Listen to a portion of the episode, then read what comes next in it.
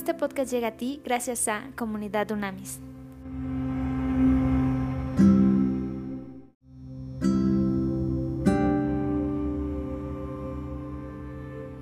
Trascendente día, vamos a iniciar hoy la segunda epístola eh, a los tesalonicenses. Ya terminamos de las conclusiones de la primera.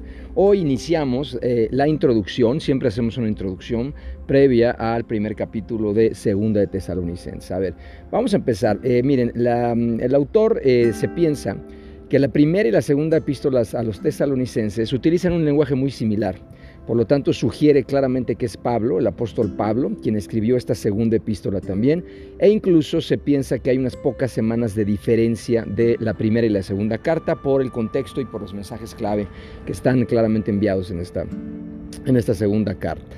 Y se piensa que fue en el año 50 después de Cristo. Entonces, el, retorno de, de Cristo vuelve a ser el tema central en ambas cartas. Es, muy, muy, muy importante esto. En la primera, eh, recordemos que era claro que había algunos creyentes que estaban perplejos por la muerte de sus seres queridos y las grandes preguntas que tenían doctrinales era si, si, ellos se perderían al regreso del Señor. Entonces, en Segunda Tesalonicenses surge otro problema.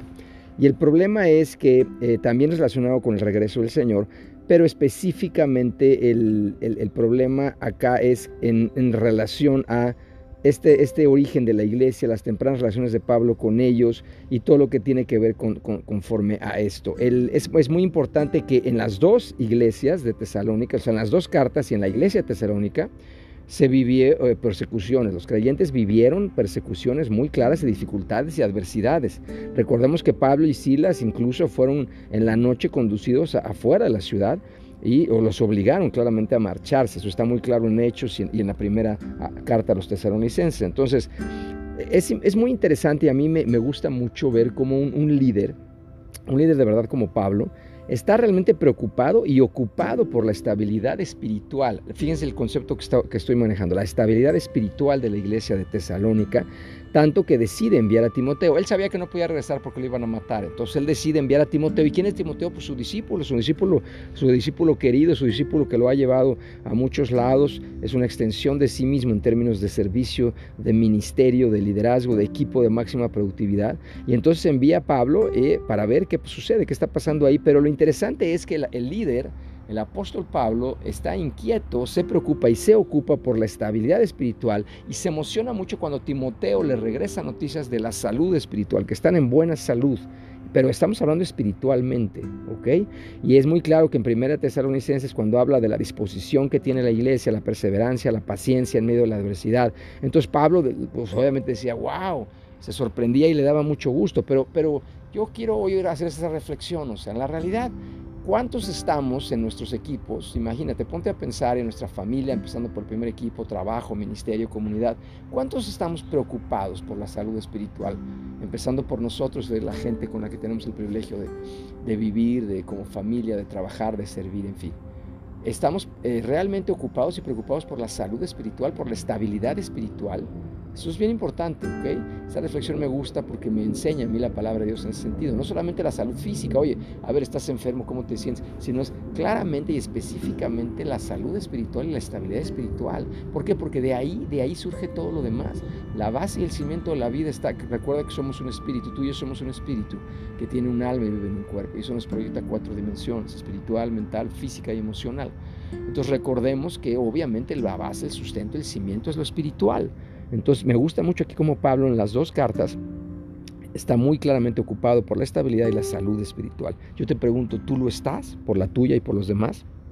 La gente que te rodea. Y mira qué interesante, en esta segunda carta Pablo dice claramente, dice, estoy oyendo que, o sea, oigo, me han comentado que algunos de vosotros andan desordenadamente no trabajando en nada. Y era porque doctrinalmente alguien les había enseñado que la venida del Señor y que no sé qué tanto y que bla, bla, bla, y que entonces pues ya los se, se sentaron a rascarse la panza. Es que interesante, ¿no? Entonces, Pablo lo que ahí dice ahí es cuidado por, porque no podemos caer en idolatría. Es muy claro, Pablo cuando habla de esto. Entonces, este, y habla además eh, claramente, fíjense muy bien, Pablo se apresura a escribir la carta segunda a los tesalonicenses para delinear el modo apropiado de comprender el regreso del Señor, o sea, no echarnos ahí nomás a ver, a ver qué sucedía y qué pasaba, ¿me explico? Entonces Pablo, por ejemplo, ahí dice muy claramente que ese día no va a venir porque primero habrá una recaída en la idolatría, entonces hay, hay que tener cuidado ahí, ¿ok?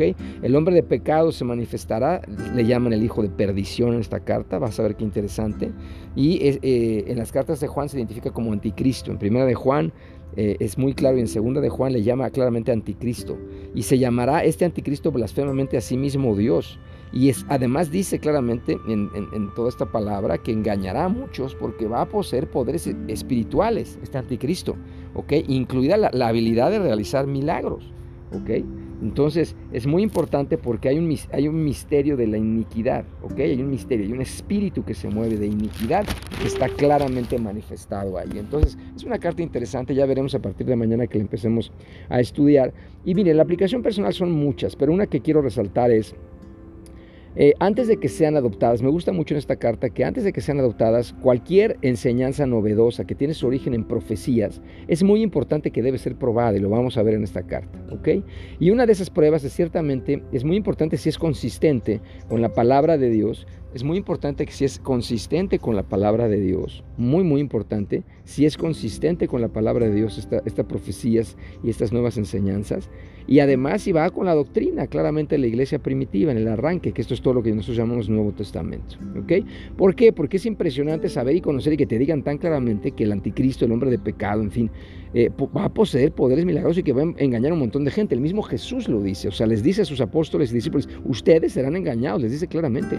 Entonces es muy importante, y, dice muchas veces los estoy enviando como, como ovejas en medio de lobos. Entonces es importante que entendamos que los milagros, por más poderosos que sean, más llamativas, no son suficientes, no son un fundamento suficiente para la fe. Eso lo dice claramente en Mateo 7, en Juan 2. ¿Ok? ¿Por qué? Porque los milagros se pueden falsificar, ahí están los magos, y, hay ejemplos incluso concretos de magos acá, ¿no? Entonces, eh, eh, ¿qué, no se puede falsificar? El amor permanente de Dios, la gracia, el favor, misericordia manifestado en amor, que se derrama en tu corazón y en mi corazón a través del Espíritu de Dios. Eso es o sea, no se puede falsificar al Espíritu Santo. Eso es imposible.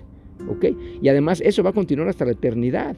Van a desaparecer los dones carismáticos. Acuérdate que esos dones están en primera, en primera de, de Colosenses 13 Van a desaparecer esos dones, pero el amor de Dios manifestado a través del Espíritu de Dios nunca va a manifestar. Por eso no se puede falsificar el Espíritu Santo. Y otra vez, doctrinalmente hay que estar atentos de lo que está pasando. Vamos, vamos a orar. Pa, en el nombre de Cristo te damos gracias, Señor, gracias de verdad por la posibilidad que nos das de iniciar este nuevo estudio de la carta segunda a los tesalonicenses. Te pedimos en este momento que tú escudriñes nuestro corazón. Ponemos nuestro corazón, nuestra mente en tus manos para que tú traigas luz, luz que se lleve toda mentira, que se lleve toda tiniebla, que se lleve todo pecado, toda acción, todo pensamiento que te deshonra. En este momento, Espíritu Dios, te pedimos que lo saques de nosotros para que claramente podamos avanzar en nuestro crecimiento y desarrollo espiritual, mental, físico y emocional. Queremos crecer integralmente para ser esos hombres, esos, esas mujeres, esos papás, mamás, hijos, hermanos, líderes que tú nos has llamado a ser ciudadanos de este maravilloso país, México. Gracias porque nosotros estamos llenos de ti. Guíanos, danos sabiduría y estamos listos, Señor, listos para que seamos enviados por ti, para ti y en ti. Esto lo creemos, lo hablamos y lo profetizamos. Pero sobre todo sabemos que hecho está porque lo vivimos. En el nombre de Jesús, amén.